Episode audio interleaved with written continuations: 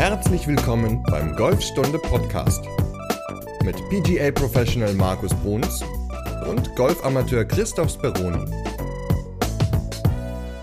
Die kinematische Kette, Folge 192. Moin Markus.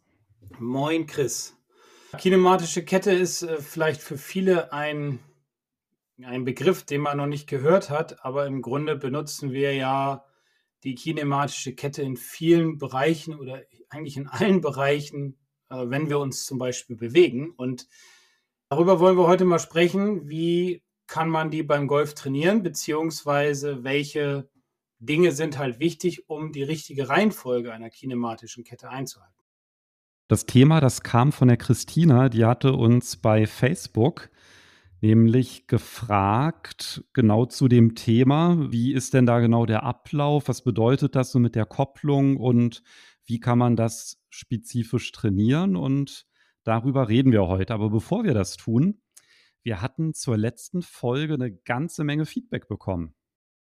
Ja, die letzte Folge war ja eine technische Folge, da ging es ja um die Stack and Tilt Methode, weil wir da ja auch eine Frage bekommen haben, was wir davon halten von Stack and Tilt. Und daraufhin kamen dann doch einige E-Mails, einige WhatsApp, die uns erreicht haben. Und Feedback ist natürlich immer schön, das bringt uns weiter und deswegen gerne zu jeder Folge gerne ein Feedback schicken, das äh, finden wir immer sehr positiv.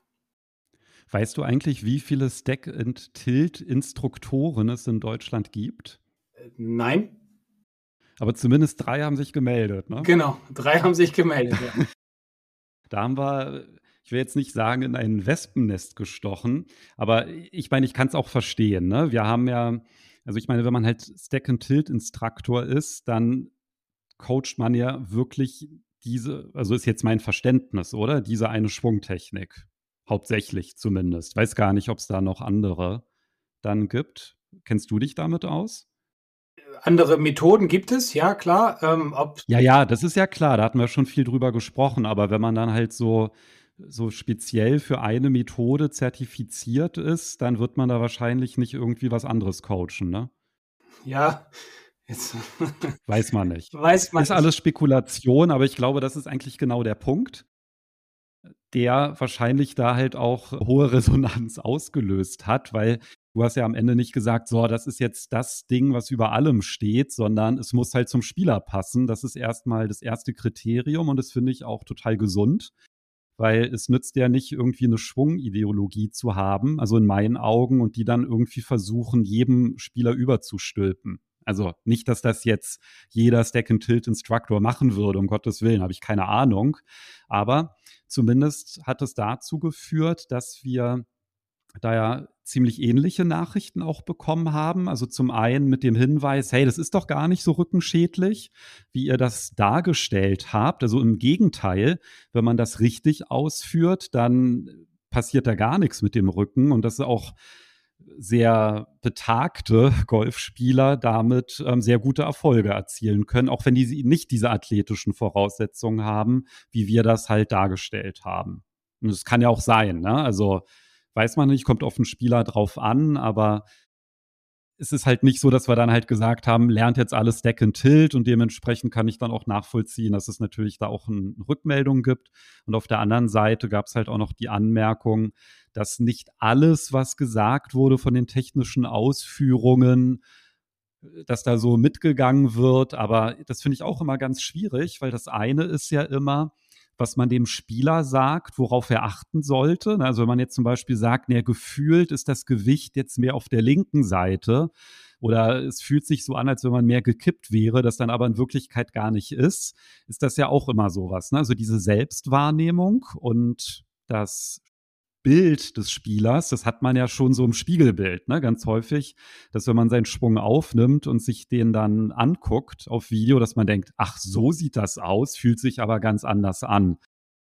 Also meine Interpretation wäre dann halt auch tatsächlich, dass dann einige Beschreibungen dann halt vielleicht davon abweichen, wie man es theoretisch erklären würde und da du das wahrscheinlich eher so beschrieben hast, wie es sich dann halt auch anfühlt oder wie man das dann halt vielleicht auch erklären kann und ist auch ein müßiges Thema. Auf jeden Fall gab es da halt Zurückmeldungen und ich finde es auch immer gut, da Kritik zu bekommen, sich damit auseinanderzusetzen.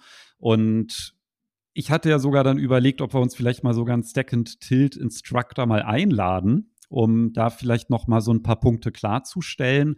Aber das würde ich tatsächlich dann unseren Hörerinnen und Hörern überlassen. Das heißt, wenn euch das Thema ganz doll interessiert und sagt, oh, das würde mich jetzt doch mal interessieren, dann gibt uns bitte Bescheid, dann würden wir da auch noch mal einen Stack and Tilt Instruktor einladen und dann halt da noch ein paar Punkte klarstellen, die vielleicht nicht so rübergekommen sind, wie sie jetzt ein Instructor dieser Schwungmethode vorstellen würde. Das hast du schön ausgedrückt. Ja, das, das können wir ja gerne machen. Das ist auch kein Problem. Ich habe ja auch, also ich, ich finde es immer gut, viele verschiedene Dinge aufzunehmen, aufzusaugen. Finde ich auch immer interessant. Meine Meinung ist immer, und das habe ich ja auch in der äh, letzten Folge gesagt, also zu dem Thema, dass man nicht jeden in eine Schublade stecken kann.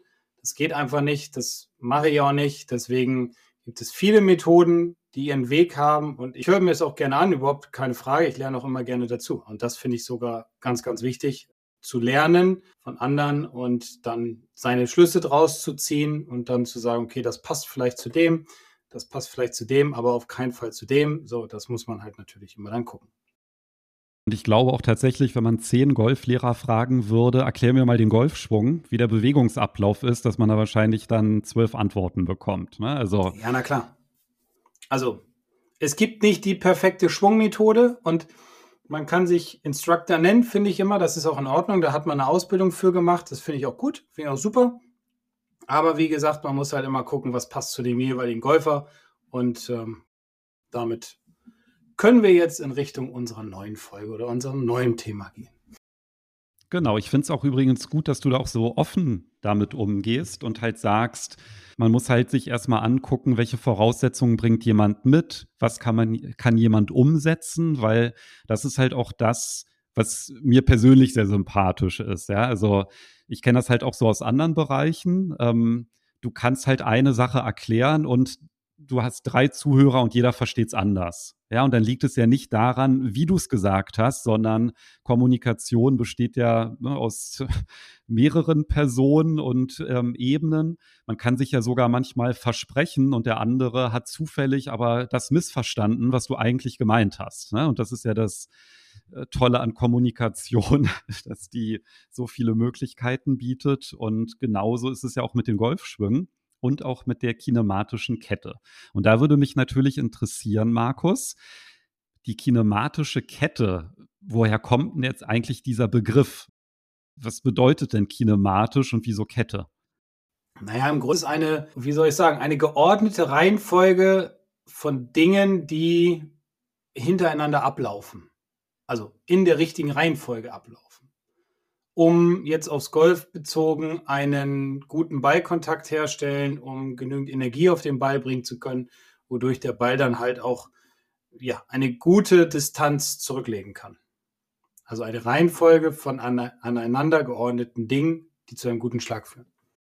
Vielleicht zur Begriffsklärung. Kinematik kommt aus dem Altgriechischen. Habe ich mal in der Schule gehabt. Ich hatte mehrere Jahre Altgriechisch. Oh Gott. Allerdings ja, genau. Echt? So, oh, um Gottes Willen.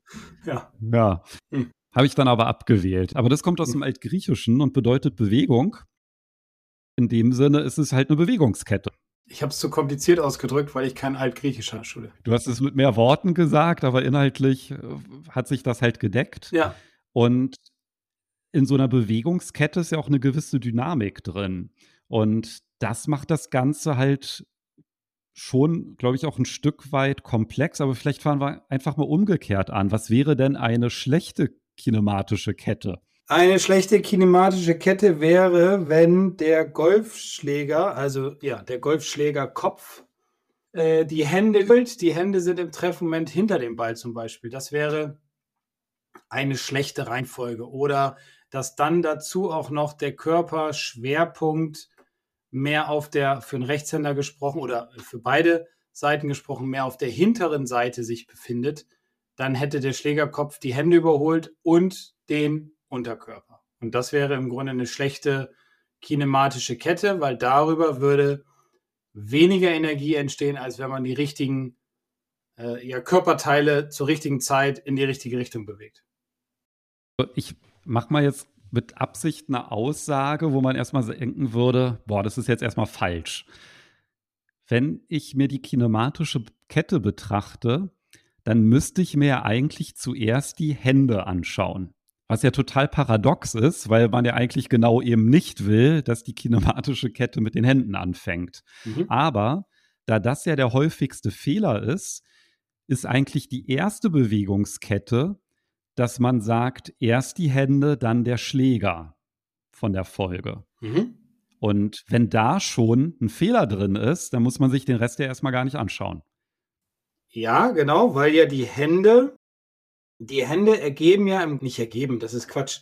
Die Hände müssen nicht bewusst verlangsamt werden in dieser kinematischen Kette, was ich gerade ja beschrieben habe. Also wenn ich die falsch einsetze, dann verlangsame ich ja die Geschwindigkeit der Hände. Deswegen sind die Hände ja ein recht wichtiger Faktor in dieser kinematischen Kette, die dafür sorgen, dass mehr Geschwindigkeit in der Bewegung zum Ball und durch den Ball halt entsteht. Das ist also, die Hände sind, sind, ja, wie du ja schon gesagt hast, im Grunde ein wichtiger Faktor und den Händen folgt dann ja der Schläger.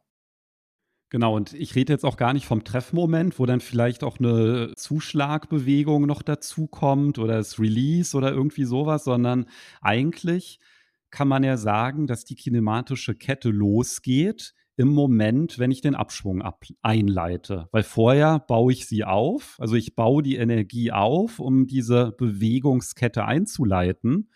Und eigentlich beginnt sie ja, wenn ich im höchsten Punkt des Ausholens bin. Eigentlich beginnt sie ja schon ein bisschen früher, wenn ich widerspreche. Du meinst darf. beim Takeaway, beim nee, Ausholen? beim Übergang zwischen Ausholen und Abschwung. Ja, okay, aber das meine ich ja. Also in der Bewegung zum höchsten Punkt. Okay, der, weil, du, weil ich gerade verstanden habe, im höchsten Punkt. Entschuldigung, dann habe ich das mit der in der. Okay. Ach so, ja, okay. Also in der Bewegung zum. Also ich habe das jetzt nicht so als ähm, als starren ja. Moment okay. betrachtet, sondern Gut. Also als in der, Teil der in Bewegung. der Bewegung zum höchsten Punkt beginnt ja im Grunde schon die kinematische Kette. Und ich glaube, um ein Bild unseren Hörern zu geben oder ein einfaches Bild unseren Hörern zu geben, kann man sich vorstellen, man wirft einen Ball.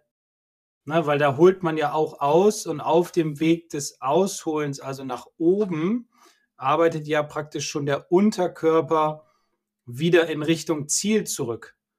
Na, damit einfach der Unterkörper leitet ja den Abschwung ein, sozusagen, also leitet diese kinematische Kette ein. Wenn man sich das Ganze noch ein bisschen genauer angucken würde, dann würde es sogar unten aus den Füßen starten. Aber da macht sich halt keiner Gedanken drüber, weil die Füße sind ja nur ein sehr kleines Glied in der Kette. Deswegen sagt man immer mehr über den Unterkörper an sich wird ja der Abschwung eingeleitet, wie also auch bei einem Wurf, wie also ein, mit einem Ball zum Beispiel oder, oder auch beim Tennis ist es ja so oder auch beim Baseball ist es so, als Beispiel jetzt mal genannt, dass der Unterkörper immer den Abschwung einleitet und zwar praktisch, wenn der Schläger noch auf dem Weg nach oben ist, startet der Unterkörper den Abschwung und das ist so der Punkt der kinematischen Kette, der aber teilweise, ja, wie soll ich das sagen? Also da, da, will man die Kraft aus den großen Muskeln holen, aber oft ist es halt auch so im Golf, dass nicht unbedingt diese großen Muskeln wichtig sind, um etwas zu korrigieren oder um bessere Ballkontakte zu kriegen, sondern oft sind es halt auch, wie du gesagt hast, die, die Hände, die halt wichtig sind, weil die Hände ergeben halt die größte Geschwindigkeit in der gesamten Bewegung. Ich möchte ganz gerne so ein Bewegungsbild aufgreifen und zwar das Bewegungsbild des Axthiebes. Weil das ist ja sozusagen die einfachste Schlagtechnik, wenn man so möchte. Ja. Und selbst wenn ich mir so vorstelle, ich habe da jetzt so ein, ein Stück Holz und ich möchte das spalten und die Axt ist auf dem Boden, dann ist es ja auch so, dass ich auch da, wenn ich mir das so richtig vorstelle, ich will da jetzt ausholen, dass ich da wirklich die Bewegung auch aus dem Boden raushole. Ne? Also da wären richtig die Füße aktiv. Ich drücke mich vom Boden ab. Ja. Ich das ist ja halt dann auch ähnlich beim Golfschwung.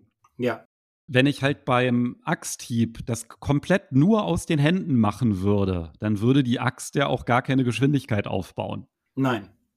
Also, wenn ich da jetzt nur anfange, da meine Handgelenke irgendwie zu bewegen oder so, da würde ich ja wahrscheinlich die Axt noch nicht mal hochbekommen. Ja. Aber wenn ich halt wirklich mit dem Körper die Energie raushole, dann ist das natürlich viel, viel einfacher von der Bewegung. Und das ist natürlich dann, was ich dann davor meinte, ne, wenn ich ähm, in der Bewegung zum höchsten Punkt bin und ich denke, ich muss jetzt irgendwie ganz aktiv mit den Händen sein. Ja? Also meine Hände bringen den, ich, also auch klassisches Löffeln irgendwie. Ne? Also ich muss irgendwie den Schläger schnell zum Ball bekommen und das steuere ich über die Hände an, dann ist man halt im Grunde verloren. Ne? Das Richtig. ist eigentlich so Ganz der genau. erste Punkt der Kette, dass man da halt schon mal irgendwie klar, was du gesagt hast, ne, ich leite es mit dem Unterkörper ein. Also ich habe so eine Rotation, eine leichte Richtung Ziel und dann folgt der Oberkörper und die Arme oder ne, die Schultern, die Arme, die Hände. Das ist ja dann das, was auch die Geschwindigkeit aufbaut. Aber ich, ich tue mich halt immer total schwer damit, wenn man sich damit noch nie so richtig befasst hat, dann irgendwie sofort anzufangen, ja, du musst mit dem Unterkörper ein äh, und die Transition, das ist das, das finde ich total schwierig umzusetzen. Und wenn ich halt erstmal sage, naja, ich versuche jetzt erstmal, dass der Schläger den Händen folgt, dann habe ich ja erstmal meinen Referenzpunkt weiter beibehalten und kann erstmal so ein Gefühl dafür aufbauen, wie es denn ist, wenn ich halt nicht aktiv mit den Händen zum Ball gehe. Also ich versuche es immer so darzustellen, dass man den Schlägerkopf als was Schweres, also ist es ja, logischerweise, da ist ja das meiste Gewicht im Schläger, aber dass man sich den, den mal so richtig schwer vorstellt. So dieses, und den kann man, wenn man dann das Gefühl entwickelt, dass der Schlägerkopf mit dem Gewicht nachkommt, dann hat man, also hinter den Händen und Arm hinterher, dann hat man ja schon einen sehr großen Punkt geschaffen oder geschafft, der für bessere Kontakte und mehr Länge und zu mehr Länge führt. Wenn mein Schlägerkopf man, man, kann sich das ja mal vorstellen, man schlägt mal nur mit den Händen zum Ball, also so dass das Gewicht die Hände überholt. Das zieht dann ja auch irgendwann tierisch in die Handgelenke rein. Und das sagt ja auch jeder, dass er merkt, wenn man ihm beibringt, dass der Schlägerkopf mehr nachkommt, einfach dieses, dieses Peitschengefühl so ein bisschen aufbaut, dann merkt jeder, dass die Schmerzen im Handgelenk oder in den Handgelenken einfach weniger werden, weil das ganze Gewicht des Kopfes ja, wie so eine Peitsche nachkommt und viel mehr, viel mehr Energie dann auf den Ball bringt, viel mehr zischt. Und wenn man halt das Gegenteil macht, merkt man halt, dass die Handgelenke wehtun. Deswegen ist das ein sehr wichtiger Punkt, den du angesprochen hast, dass der Schlägerkopf immer den Händen folgen soll. Jetzt ist das in der Theorie, denkt man ja, okay, das habe ich auch irgendwie gehört, ja, der Schläger soll die Hände nicht überholen, das ist schlecht, da verliere ich Power. Aber kann ich wie kann ich denn das erlernen, das Gefühl, da das Richtige zu tun? Hast du da vielleicht irgendwie auch eine Übung, die da helfen könnte? Naja, es ist gar nicht so einfach, weil man muss ja erstmal auch sehen, wo kommt denn überhaupt mein Golfschläger her? Also wenn ich zum Beispiel jemand bin, der von außen kommt und den Ball sliced oder nach links pullt, jetzt als Rechtshänder, also ein Ball, der gerade nach links fliegt, dann muss ich natürlich erstmal gucken, okay, was, was muss ich jetzt machen, damit mein Schläger ja, ich sag mal, mehr von innen kommt, damit, er, damit ich einen besseren Ballkontakt kriege, damit ich eine bessere Schwungbahn kriege. Da muss man natürlich immer erstmal schauen. Und da ist natürlich immer am besten, den Pro zu fragen, was kann man tun oder was kann ich tun, damit mein Schläger mehr von innen kommt. Weil wenn ich dann anfange mit der kinematischen Kette, kommt der Schläger im Grunde ja noch mehr von außen. So, also erstmal müssen die richtigen Dinge gesetzt, an die richtige Stelle gesetzt werden, damit man überhaupt darüber nachdenken kann. Weil überleg mal, du würdest jetzt einen Ball werfen und du würdest jetzt mit dem Arm starten und dein Arm würde sich vom Körper lösen. Dann würde der Ball in einem sehr steilen Winkel nach unten knallen. Oder was ja auch ganz ein cooles Bild ist, wie ich finde, was ja der Detlef Stronk mal erzählt hat, ist so die Steine flitschen mit der rechten Hand. Ja, da merkt man es ja noch besser, weil dann klebt der Oberarm am Körper und dann winkelt das Handgelenk ab, dann kriege ich da Geschwindigkeit drauf. Wenn ich da von außen komme, äh, schmeiße ich den Stein halt sehr steil in den, in den See hinein oder in das Wasser hinein. Und dann kann ich den, Ball, äh, den Stein auch nicht flitschen lassen. Deswegen ist es erstmal ganz wichtig, bevor wir mit der kinematischen Kette überhaupt anfangen, dass der Schläger definitiv mehr von innen kommt, also mehr das Gefühl eines Draws zu schlagen. Oder eines Fades geht natürlich auch logischerweise, aber auf keinen Fall eines äh, Slices oder eines Pulls. Also wenn der Schläger nicht um den Körper schwingt, sondern irgendwie ja, von außen dann halt kommt, dann ist es natürlich halt schwer. Ne? Das, also das kann man sich, glaube ich, auch ganz gut vorstellen. Ne? Also wenn ja. ich jetzt einfach nur äh, meine Arme ausstrecke und mich jetzt im Kreis drehen würde, dann würde der Schläger ja auch ganz gut beschleunigen. Ne? Und wenn ich jetzt aber da anfangen würde, rumzueiern, was ja dann letztendlich voll außen kommen so ein Stück weit ist, dann kann ich da schlecht Geschwindigkeit aufbauen. Richtig. Und ich meine, vielleicht weißt du selbst, wenn du vor allem beim Driver zu sehr von außen kommst, dann hast du deinen Schwerpunkt im Treffen eher auf der rechten, also auf der hinteren Seite. Und da muss man natürlich grundsätzlich erstmal gucken, ja, wie bewege ich halt den Schläger zurück, weil sonst brauche ich da nicht drüber nachdenken, Geschwindigkeit aufbauen und die kinematische Kette. Deswegen sind, die, sind das erstmal ganz wichtige Faktoren, um überhaupt dahin zu kommen, sich dem Thema zu widmen. Weißt du, welche Übung mir einfällt, die ich ganz hilfreich finde, wenn ich gerade so überlege, diesen Übergang hinzubekommen? Das äh, ja, das stimmt. Der Pump Drill, vielleicht können wir das Video ja verlinken. Da haben wir ja bestimmt eins von. Ja, das mache ich auf jeden Fall in der Podcast-Beschreibung. Ja. Aber vielleicht kannst du ja trotzdem, obwohl wir dazu ja auch ein Video haben, einmal ganz kurz erklären, was man da macht. Also der Pump Drill ist im Grunde ein recht einfacher Drill. Man braucht keine weiteren Hilfsmittel, außer seinen Körper und seinen Schläger. Und natürlich einen Ball. Den Ball würde ich in der dabei immer aufziehen. Ob ich das jetzt mit dem Driver mache, mit dem Holz oder mit dem Eisen, ist erstmal egal. Ich würde den Ball erstmal aufziehen. Wenn ich den Pump Drill anwende, dann muss ich natürlich erstmal sehen, dass ich bis nach oben schwinge. Also das heißt, ich hole aus, nach oben, halte oben an. So, und jetzt ist im Grunde der Pump Drill folgendermaßen, dass ich meine Hände und Arme seitlich vom Körper nach unten bewege. Wichtig, ich ziehe die Arme nicht ran. Das heißt, mein linker Arm bleibt im Grunde lang und mein rechter Ellenbogen geht sozusagen, das geht nicht hundertprozentig, aber damit das Bild deutlicher ist, geht gerade nach unten. Das bedeutet also, dass meine Hände und Arme gerade seitlich runtergehen, sodass der Schlägerkopf relativ was sich befindet. Dabei bitte aufpassen, dass der Körper, der Unterkörper nicht arbeitet, sondern das ist wirklich so ein, ja, so ein Runterpumpen seitlich gesehen. Und das mache ich zweimal. Also ich hole einmal aus, halt oben an, dann pumpe ich einmal runter, dann gehe ich wieder hoch, dann pumpe ich nochmal runter, dann gehe ich wieder hoch, mache eine kleine Pause und jetzt nehme ich das Bild des Pumpens mit und schwinge halt in Ruhe zum Ball. Und da der Ball aufgetiet ist, wird es natürlich ein bisschen leichter, den Ball zu treffen. Also das ist im Grunde, ich hoffe, das war jetzt gut bildlich dargestellt von mir. Das ist im Grunde der Pump Drill. Der hilft, in den Ball zu kommen und ah ja, dementsprechend das von außen wegzukriegen. Die Übung, die hat mir total geholfen, einfach diese Transition, über die wir gerade gesprochen haben. Ne? Also du bist in der Aufwärtsbewegung zum höchsten Punkt und dann versuchst du halt den Abschwung mit dem Unterkörper einzuleiten. Und das hat mir halt wirklich geholfen, das abzustellen, mit den Händen anzufangen, weil die halt wirklich einfach passiv bleiben. Die haben da gar nichts mit zu tun. Ja, das ist ja eine Bewegung, die kommt halt aus den Schultern. Und damit hast du ja eigentlich halt genau diesen Teil der Kette, dieser Bewegungskette dann halt auch initiiert, dass du halt sagst, naja, bevor ich anfange mit den Händen was zu machen, versuche ich halt mit den Schultern. Ideal ist natürlich, wenn es über die Hüfte gemacht wird, aber zumindest ist dieser Pump Drill dann schon mal eine, ein Schritt in diese Richtung. Ja, genau. Ist schon mal eine gute Einleitung. Natürlich hört man, denkt man jetzt, oh, jetzt leitet der mit den Armen ein. Aber wenn man sich das ganz genau anschaut, dann sieht man, wenn man vielleicht mal ein Video von vorne dann von sich macht, dann sieht man deutlich, dass nicht die Arme einleiten, sondern dass vielleicht bei den ersten Schlägen, okay, aber mit einer gewissen Zeit ähm, werde ich merken und auch sehen, wie mein Unterkörper automatisch durch diesen Pump Drill ja diese kinematische Kette einleitet. Und ich glaube, was halt auch noch durch dieses durch diese Pause total gut ist, dass man sich Zeit lässt ja, genau. mit dem Schläger zu kommen. Also auch so auf der letzten Runde, auf der ich war, da war auch ein Pro mit bei.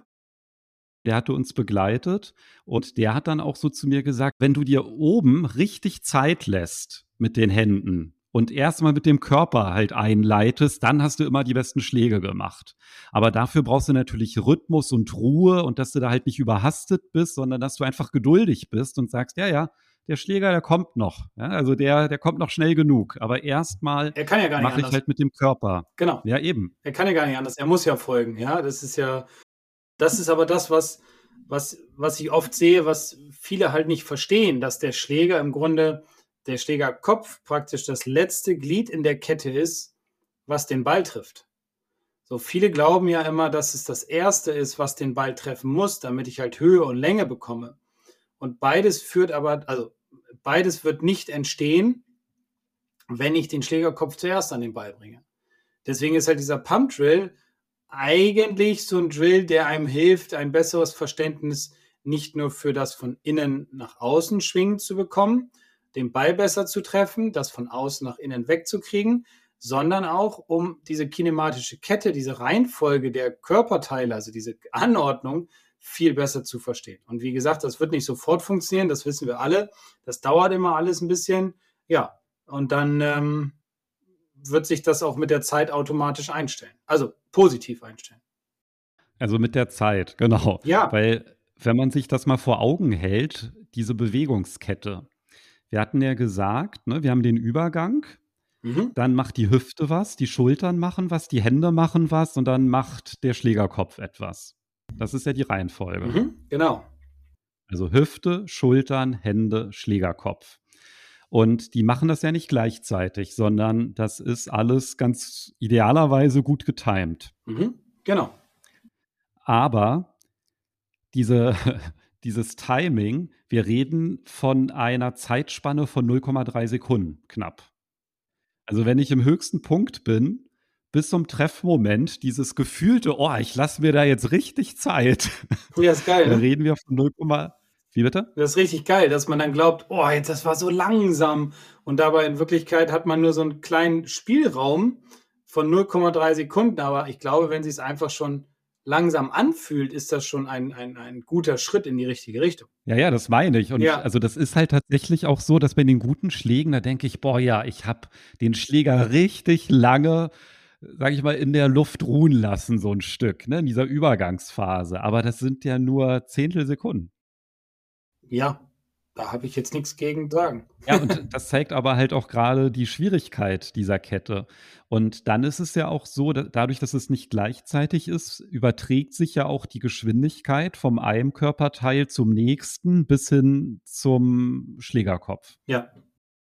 Ja, das ist krass. 0,3 Sekunden. Wie schnell sind denn so die unterschiedlichen Körperteile? Also die Hüfte, die hat vielleicht so, keine Ahnung, ist unter 20 km/h, ne? Ja, ich glaube, man kann das immer sehr gut mit so einem 3D-Messgerät ähm, oder System.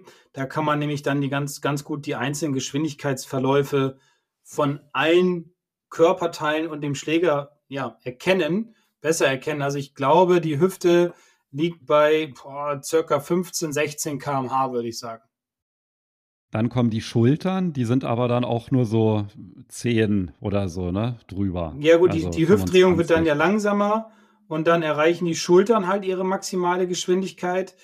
Ja, die sind ja auch nicht viel höher, ne? Also dann reden wir vielleicht um 19 oder 20 km/h. Dann danach kommt dann halt, danach kommt dann halt die, kommen dann die Hände, Entschuldigung, da kommen dann die Hände, da gehen wir dann halt schon irgendwo Richtung Mitte 30. Ja, und dann haben wir nur noch den Schläger und der erreicht halt das Maximum dann. Das ist halt die Schlägerkopfgeschwindigkeit, die auf den Meilen gemessen wird. Wenn man richtig schnell schwingt, kommt man über 100, locker über 110 Meilen. Der Otto Normalgolfer, ich sag mal, der mit einem Regular-Schaft spielt, liegt irgendwo zwischen 85 und 95 Meilen in dem Bereich. Also das ist dann, ja, der Bereich, der am schnellsten ist von allen. Ne? Also da reden wir dann von guten 150 km/h Genau, bei 95 Meilen. genau. Ja. Und das ist halt krass, ne? Also ich meine, du hast jetzt gesagt, das schnellste Körperteil sind dann so die Hände mit, weiß ich, zwischen 30 und 40 km/h. Ja. Und dann haben wir den Schlägerkopf, der dann tatsächlich dann auf einmal da bei 150 landet. Wahnsinn, ne? Ja. Und dann denkt man oft, die Hände müssen zuerst am Ball sein mit ihren, was haben wir gesagt? 35 km/h, sagen wir mal. Ja, weil man darüber dann Geschwindigkeit bekommt. Überleg dir das mal, ne? Also, wenn tatsächlich die Hände schneller sind als der Schlägerkopf, dann, Also da ist ja so eine Energieverpuffung auf dem Weg. Also da, also dann ist das das auf jeden Fall, wo man als erstes ansetzen sollte. Richtig. Und der Pump Drill ist halt da ein guter Schritt für. Richtig. Ja, es ist auch, es gibt auch so schwere Schläger, die sind relativ lang, die haben vorne eine, eine, schwere Kugel dran. Damit kann man das auch ganz gut fühlen, dass der Schlägerkopf, ich sage ja immer, nachkommt, dass dadurch die größere Geschwindigkeit entsteht, was zum Beispiel ja auch immer ganz interessant ist. Ich weiß nicht, ich mache es jetzt nicht, weil sonst wird es zu laut. Ich habe hier so einen Glasschreibtisch. Wenn du deine Hand mal auf den Tisch legst und spannst mal den Finger an und lässt ihn jetzt nach unten schnalzen. Weißt du, was ich meine? Also den, den Zeigefinger auf Spannung bringen und lässt ihn schnalzen, dann hast du in dieser kurzen Millisekunde eine sehr hohe Spannung aufgebaut. Wenn du jetzt den aber schnalzen lassen würdest mit dem gesamten Körper, dann würde die Geschwindigkeit viel, viel weniger werden, weil gar keine Spannung da ist. Also deswegen, das symbolisiert im Grunde auch so diese Bewegung. Ich spanne etwas und zu guter Letzt, das ist dann vorne praktisch die Fingerkuppe, die schnalzt dann richtig schön schnell und doll und laut auf den Tisch. Und das symbolisiert dann im Grunde ähm, den Schlägerkopf, der halt die höchste Geschwindigkeit logischerweise im Treffmoment bekommt. Ja, und die liegt halt oft bei 85, 95 oder, oder wo auch immer Meilen, kommt ja da auch wieder auf den Spieler drauf an. Das kann man ja nicht pauschalisieren. Das geht ja nicht. Das, was du jetzt gerade mit dem Finger erklärt hast, das erinnert mich auch noch so ein bisschen an die Kompaktheit der Bewegung. Weil ich kann mich daran erinnern, dass ich bei meinen ersten Golfschwüngen so massiv ausgeholt habe, weil ich dachte, ja, also da, da hat der Schlägerkopf sonst wohin gezeigt. Ja, also der, weißt du, wie bei den Longdrivern, wenn die halt so ganz extrem ausholen, nur die haben es dann halt drauf, ne? Und wenn ich dann halt so extrem weit aushole und dann aber von meine Bewegungskette halt genau das Gegenteil ist vom Optimum, passiert ja gar nichts. Und man kann aber auch aus einer ganz kompakten Bewegung, wenn halt die Spannung da ist, halt auch unglaublich Geschwindigkeit aufbauen. Geht zumindest mir so. Ne? Also mir tut es halt gut, weniger weit auszuholen, weil dann einfach die Schläge viel, viel besser und weiter sind. Und das ist, klingt ja auch erstmal paradox. Ne? Ich hole kürzer aus, um weiter zu schlagen. Nehmen wir doch mal das prominenteste Beispiel für kurzes Ausholen. Ich muss jetzt lügen. Jetzt ist der FedEx Cup vorbei. Ich weiß jetzt nicht, ob er noch Nummer zwei ist oder Nummer drei oder Nummer eins der Welt. John Rahm. Wie kurz holt der denn aus aufgrund seiner, er hat ja Probleme mit dem Bein. Das eine Bein ist ja kürzer. Und wie weit haut er den Ball? Also wenn man sich das überlegt mit der Geschwindigkeit, ich müsste jetzt theoretisch mal nachgoogeln, wie hoch seine Schlägerkopfgeschwindigkeit ist beim Driver. Aber wenn, wenn man sich den Schwung mal anguckt, ich glaube, fast alle haben den so vor Augen, weil er ist ja nun immer im Fernsehen zu sehen oder auch bei YouTube einfach mal reingucken. Das ist Wahnsinn, was der da für eine Geschwindigkeit rausholt. Der sieht jetzt auch nicht, ich ja, muss ja mal so ein bisschen aufpassen, was ich sage, aber er sieht jetzt ja nicht so sportlich aus. Wenn man ihn manchmal so laufen sieht, denke ich, oh, hat aber auch ein gutes kleines Pläuzchen da vorne mit sich rumtragen.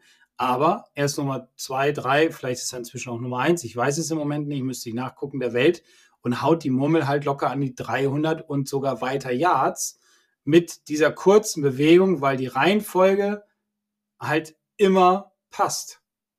Ja, klar gibt es auch mal Fehler, keine Frage, aber durch diese richtige Reihenfolge kriegt er halt eine enorme Geschwindigkeit, selbst mit dieser sehr kurzen Ausholbewegung. Ich habe gerade geguckt. Okay, dann brauche ich nicht. Wenn das hier stimmt, ist wohl sein Rekord 144 Meilen pro Stunde am Radar mit dem Driver, Schlägerkopfgeschwindigkeit. Gut, das ist dann aber ohne, ohne Sinn und Verstand. Das ist ohne Sinn und Verstand. Normal, Average Golf Swing Speed Chart. Hier ist noch eine andere Zahl, da steht 120. Ja. Das sind jetzt die Tourdaten. Ja. Das ist brutal. Das ist schon ziemlich gut, ne? 120? Und mit einer kurzen Ausholbewegung. Mit ja. einer kurzen. Ja. Und da sieht man halt, was wirklich so eine, eine effiziente Bewegungskette ausmacht. Was das halt alles so erreichen kann. Ne? Ja. Nicht unbedingt über eine größere Bewegung, sondern über die richtige. Kommt man weiter. Ich habe jetzt zum Beispiel gerade mal gelesen, McElroy zum Beispiel, bringt es im Moment äh, auf fast 190 Meilen Ballgeschwindigkeit. Also auch aufgrund ja, seiner Beweglichkeit und auch aufgrund seiner, seiner richtigen Reihenfolge, wie er diese ganzen Körperteile halt im richtigen Moment an die richtige Stelle bringt. Ja, also wenn er normal schwingt, sagt er, liegt er ungefähr bei 180. Wenn er Vollgas gibt, liegt er bei 190. Wenn man sich das mal so überlegt. Aber der ist ja auch krass athletisch, ne? Ja, klar. Also, das ist ja, klar. Das ist schon heftig. Also, man darf sich halt natürlich auch als Otto-Normal-Golfer jetzt nicht einbilden, sage ich auch immer, dass man schwingt wie ein McElroy oder wie ein John Rahm. Das, das funktioniert halt nicht, weil die trainieren den ganzen Tag dafür. Aber da sieht man einfach mal, was, was richtig ist oder was dazu, na, jetzt muss ich nochmal neu anfangen. Entschuldigung, verhaspelt. Dass die richtigen Teile an der richtigen Stelle halt enorm wichtig sind, um Geschwindigkeit aufzubauen und nicht über die Hände zu schlagen. Und ich habe jetzt gerade mal gegoogelt, 180 Meilen sind knapp 290 Stundenkilometer. Also den Ball will ja, ich nicht abkriegen. Den will ich nicht abkriegen. Aber vielleicht noch mal um zusammenfassend zu den Otto-Normalgolfern, wie du sie gerade genannt hast, zu kommen. Der allererste Schritt wäre schon mal zu sagen, nicht mit den Händen den Schwung einleiten, sondern halt eher versuchen, die Kette langsam und behutsam aufzubauen, über die Schultern, ne, den, den Abschwung. Das wäre schon mal ein erster Schritt in die richtige Richtung. Wenn man es dann noch mit der Hüfte hinbekommt, perfekt. Aber es muss nicht unbedingt sofort irgendwie über, durch übertriebenen Hüfteinsatz passieren, sondern Schritt für Schritt sich dem Ganzen nähern und der Rest kommt dann halt mit der Zeit. Genau. Gut gucken, dass der Schläger nicht von außen kommt. Also er sollte schon ein bisschen mehr von innen kommen. Muss nicht perfekt sein, aber schon ein bisschen mehr. Dass der Slice auf jeden Fall erstmal weg ist, dann wird es auch leichter mit der Reihenfolge, mit der richtigen Reihenfolge. Die Folge mit dem von innen an den Ball kommen, welche Übungen man da machen kann. Das verlinken wir auch nochmal in der Podcast-Beschreibung. Und dann hat man doch eigentlich ein ganz gutes Trainingsprogramm, den ja. Pump Drill. Ja plus gegebenenfalls die Übungen, um mehr von innen an den Ball zu kommen. Und dann kann sich ja jetzt über den Winter, ist das ja eigentlich ideal, um daran zu arbeiten. Am besten jede, mindestens einmal die Woche zur Range die Bewegung üben. Man, also so ein Pump Drill, den kann man ja auch als Trockenübung machen. Das hilft ja auch. Ja? Jeden Tag einfach mal fünf Minuten ja. äh, da so ein bisschen rumpumpen und das hilft ja auch schon bei dem Körper. Ja, wenn du einen Schläger zu Hause hast, ist super. Ansonsten nimmst du einen Besenstiel oder sonstiges, dass du irgendwie so ein Gefühl dafür kriegst, dann ja, weißt du halt, wo der Schläger sich befindet. Und das ist eine sehr, sehr gute Variante. Dann hoffe ich, Christina, dass wir deine Frage beantworten konnten. Also die kinematische Kette haben wir von den Abläufen soweit erklärt. Ein paar Übungen gab es auch noch direkt dazu. Und dann sind wir mal gespannt von euren Berichten, was das Training so gebracht hat. Ja, freue ich mich auch drauf. So, aber wenn man da so rumtrainiert und versucht, da seinen Schwung zu verändern, dann kann es ja auch manchmal so ein bisschen wehtun, wenn man ein paar Sachen falsch macht. Und ein besonderes ich sag mal, die Achillesferse des Golfers, die befindet sich wo? Ellenbogen. Und darüber reden wir dann in der nächsten Folge, wie, was man gegen den Golfer-Ellenbogen tun kann. Richtig. Da reden wir in Folge 193 drüber, was man dagegen tun kann, wie man ihn vermeiden kann. Und darauf freue ich mich. Dann hören wir uns nächste Woche wieder. Genau. Woche. Bis dahin. Tschüss. Ciao.